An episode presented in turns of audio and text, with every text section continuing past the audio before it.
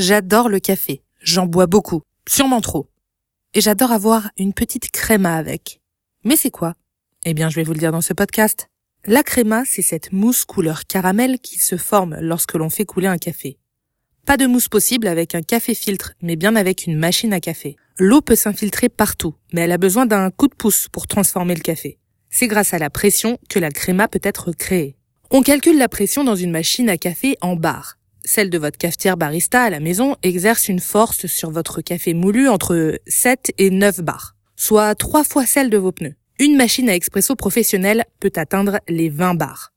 Plus la pression est grande, plus la créma sera épaisse et foncée. Après la créma, ça reste du café. C'est même un extrait d'huile, de saccharose et de protéines.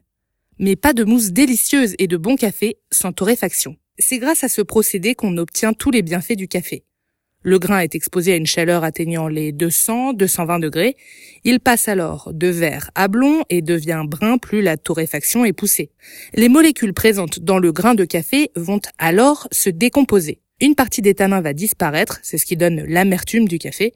Le grain perd aussi une partie de son eau et gonfle sous l'effet de la chaleur. Les sucres présents naturellement dans le produit se transforment en arômes.